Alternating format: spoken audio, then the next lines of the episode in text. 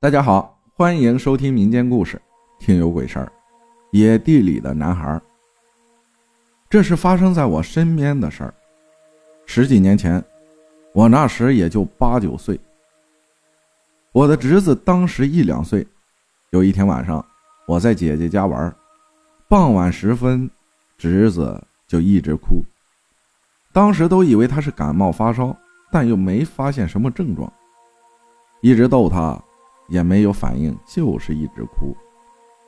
后面他的外婆，也就是我的婶婶，觉得有点不对劲了。老一辈儿还是比较相信这些鬼神之说的。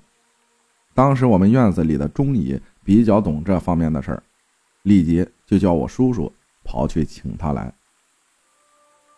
来了之后，钟姨拿了三根筷子，半碗清水，碗里还放了一点米。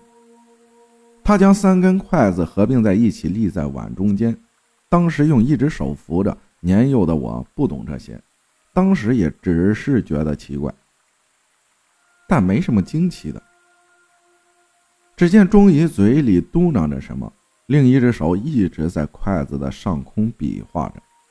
他说：“我的侄子是撞邪了，要喊出那个逝去的人的名字，才能做后续的事情。”当时我们院子里能知道名字的侍者都喊了个遍，那筷子依旧没有反应，一松手就会倒。姐姐他们急得团团转，这可怎么办呢？能知道名字的都在这儿了，后面钟姨突然问：“最近有没有去世的小孩子？”婶婶他们哪敢懈怠，赶紧打电话咨询邻里亲戚。才得知最近确实有个孩子去世了，不过不是我们村的，死于白血病。寻得了名字，钟姨嘴上又念叨了几句，约摸是说出了男孩的名字。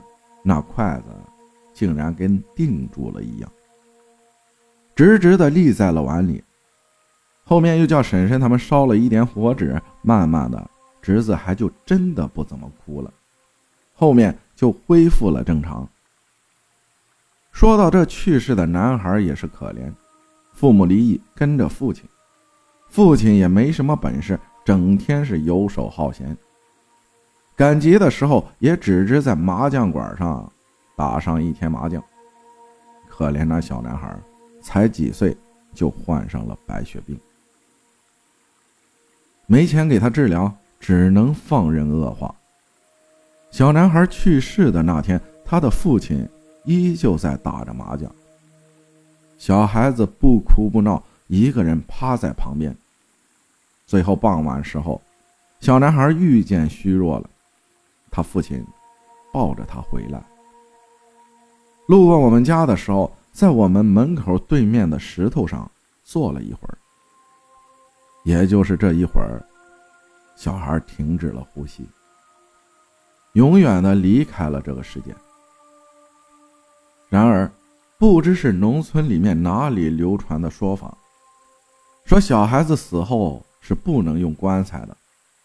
他的父亲就要了一麻袋，将孩子装了进去，埋在了我们村口下面的那片空地里。而那片空地的旁边的道路，是我们这儿的必经之路。钟姨说。可能是我侄子经过了那条路，小孩子太小，容易沾惹不干净的东西。这件事过后，我们也多打听了一些。据说那小孩的尸体并没有埋得太深，居然被狗拖了出来。不知有没有被啃食，后面又被他父亲埋了回去。现在听起来，除了后怕，更多的是可悲。那么小的孩子啊，没来得及多看看外面的世界，就永远的停留在了几岁，遭受了病痛的折磨，最后竟然没有一个好的归宿。感谢月月分享的故事。我们这儿有一句话：该不着他成人，麻绳专挑细处断，厄运总缠苦命人。所以大家一定要努力的拼搏奋斗，就是一定要多赚钱。为了家人，更为了以后的生活。感谢大家的收听，我是阿浩，咱们下期再见。